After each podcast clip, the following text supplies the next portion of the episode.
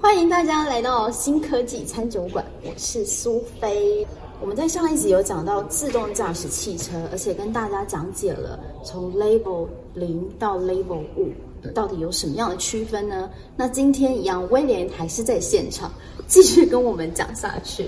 那你要不要就是可以分享一下比较有趣的例子啊？就是国内外其实台湾在无人车的领域啊，也算是跟上国际的脚步，真的、啊、因为台湾其实做零组件非常的强，几乎是台湾之光，应该讲世界之光。嗯所以说你要做零件，各大的汽车的零件啊，其实很那种很核心的零件都是来台湾做的。对， ，OK，所以台湾绝对是有够格，只是很缺少一些真正的研发人员。嗯，那那那你要不要就是举例一下，像说在国台外湾的现况，对不对？呃，我们先讲，就是因为其实你我们私底下聊天的时候，你有讲到说，其实国外有其实都还蛮多成功的案例。对，那你要不要分享一下，像是国外有什么样成功的案例？还有你觉得在这些成功的案例，你觉得还有没有什么不足的地方？因为其实如哦果它真的这么足的话，其实现在我们就已经看到很多地方都有对这个东西了嘛。对，其实人会一直反弹无人驾驶，其实最大的原因应该讲说，其实很矛盾。嗯，我们又很希望很安全，对但是我又不希望完完全全无人驾驶，因为好像你被要想取哦代，对，如果我坐在里面，我就只能由 A 点开到 B 点，然后我没办法去控制它，你觉得的确，是不是很危险？嗯，就没什么弹性。对，所以所以说，而且当我发生紧急状况的时候，我也只能透过车辆的紧急装置，但是我没有办法针对车子去做任何的操控，的确，这也是很可怕的。如果他判断错误怎么办？可是这个城市不是也可以写嘛？就像你前面有提到啊，当他遇到弯道的时候，他会自己去转。对，那如果当是不是你觉得有没有可能，就是这个城市其实是可以越设计，好像那个危机意识 OK 就是侦测到危风险的那个。其实其实这些都有，但是呢，你要想哦，我们现在讲的无人车的这些东西，它放在世界各地任何一个环境的里面，嗯，所以说，不论你在美国或是在欧洲，会不会遇到大雪的时候、会洪灾的时候，是，那无人车能跑吗？嗯，的确，所以说你写城市写的再怎么好，你也抵抗不了这些外在的因素。 OK，对，所以说再怎么完美的无人车，你搬来台湾，台湾这么多摩托车，你怎么样每一个都去判断？难不成就沿路一直刹车 吗？对不对？那是不是就一路刹车就好了？车子都不用动。的确，所以是不是那个无人驾驶车在不同的国家，它要有不同的城市？对，不同，第一说应该说配合不交通规对配合不同的交通规则，所以交通规则也成为了呃完全无人化的这件事情的一个很大的拦阻。的确也不容易哦对。但你觉得会不会成功？你觉得成功的几率多少？啊，其实应应该讲说，其实像我们台湾来讲，他们已经成立了这种就是针对这种自动车，嗯，或是无人化的车子，已经政府成立相关的部门，所以在积极的是在讨论怎么样去改善。哦，真的啊、所以我在想说，如果国外他们更注重环保的国家，他们应该会比我们更前更先驱。 OK，对哎，那你要不要讲讲看现在台湾目前的状况？ OK，好，那台湾目前状况，其实我们很早早在就在无人化，你有印象吗？我没有印 象，我不住台北。 OK，那只要是台北人都知道哈，我们有一个非只要是台北对，只要是台北人，对你都会知道一条非常有名的捷运，哦，真的吗？从木栅动物园开始，哎，对耶，对就是我们的那个是马没有特拉司机的。对，我们的马特拉，哦有马有特拉我捷运，它在我哎、其实在念幼稚园的时候，应该有小学一二年级的时候就有了，对，然后我也啊一这么通车、久啊一通车的时候我就有去。对这，么那久其实那时候的台北人一去搭上那个那个捷运，就觉得哇，真的是先进的都市。对，因为我们有一台完全无人化的捷运，对对，所以到现在还是吗？现在还是，而且我们那个更多的线已经都是用这台车，对，所以说你会渐渐的发现，就是呃捷运，呃应该讲说无人化的技术大量的用在交通工具上，很棒哎。而且是大众的。对啊，而且如果照你讲的，就是从你幼稚园就有到现在，哎，都没有什么事故哎，所以代表其实是算是已经蛮 advanced 的这样对，子。已经算是已经应该讲说已经算是非常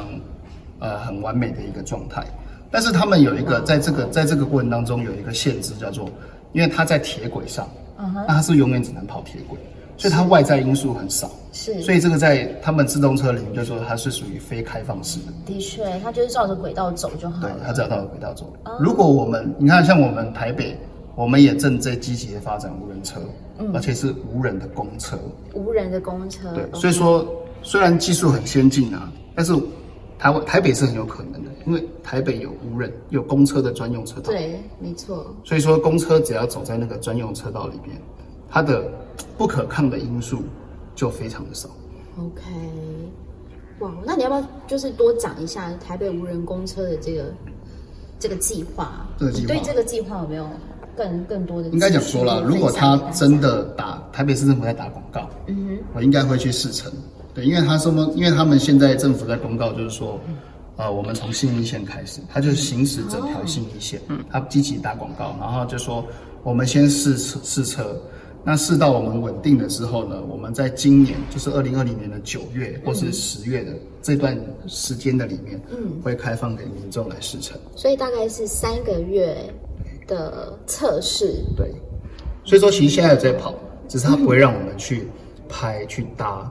对，然后那个时候交通是封闭的，而且那那个时候的所有的交通号志都是顺着这台公车，所以我们没办法去去干涉他们，诶，那像这种无人公车，它还需要有司机吗？所以还是要，它还在它还在 level 四的阶段，哦，它在 Level 四，，对，所以说应该讲说。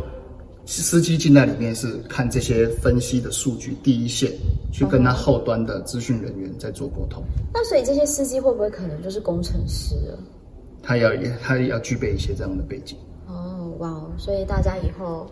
很那个很夯的前景就是工程师，是是你都可以去开街。对，任何的职业价值一定都跟资讯有关。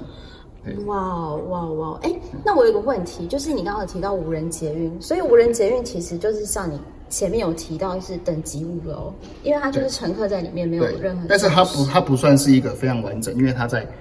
呃，它在它在非开放式的空间。哦，如果今天说，因为其实火车有点不准，如果今天说是完全我在马路上，嗯嗯，哦，它是借由自动化去看有任何外来因素，然后电脑会自动改电电脑车子自动去改变方向盘，或是它的方向路径。嗯嗯嗯，对对，那个那个才才算叫那才是真等等级级物物。哦，OK，哇，真的是太有趣了耶，是好多好多的东西可以可以分享哦。那呃，最后威廉有没有什么要补充的？有没有觉得还不够的，还想要再让听众有？ OK，这那这是我今天在在看那个公园，就应该讲说台湾的最最强的那个机械的，应该讲说研发的团队就是工研院。嗯哼，他们已经在大概在应该讲在去年就有这个计，应该讲说五年前就有这个计划。嗯，那在好像今年还是去年的年尾的时候，领到了台湾第一张可以入市的车牌，就是全无人化自动车的车牌，哇哦，所以它的去年它的名称就叫零零零一，因为它是全台湾第一台。零零零一，所以我们可能会有到零零零七这样子。也有不一定啊，觉得可能到到到我们这种老百姓在开的时候，可能不要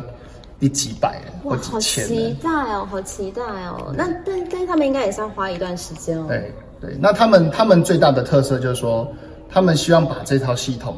哦，就是我们已经不是打造一台叫无人车的一个东西，嗯哼，因为我们台湾做车子毕竟不是很强，嗯。但它是把系统套到你们家所有的车子的里面，让这台车子变成自动车。哦，你是说可能我们原本的车，然后我们对可以去装这个东西？对，所以它的出发点就是我要开创一套无人的可移植的系统。哇，对，所以说你的车子之后呢，就是加装一堆电脑的模组，一堆摄像摄像头，一堆雷达，嗯哼，然后还有它的系统，哇就这样。哇，好难想象台湾会不会有一天就是全部路上全部都是无人驾驶车这样子？啊，有朝一日会。这就很像我们的手机就从四 G 到五 G，就对是实现人人都可以在那个新科技里面这样对子对。嗯对，哇，真的太特别了！哎、不过谢谢威廉，就是今天跟我们分享这么多是，而且也真的是没有听你分享，还不晓得原来我们台北已经进步到这就是，对，样已。经进步到这样子，真的就是大家真的可以期待接下来的这个无人公车，大家可以去试乘，对就是在去试九月的时候会开放民众试乘。对，好，那我们今天餐酒馆就到这里喽，谢谢威廉。好，谢谢大家。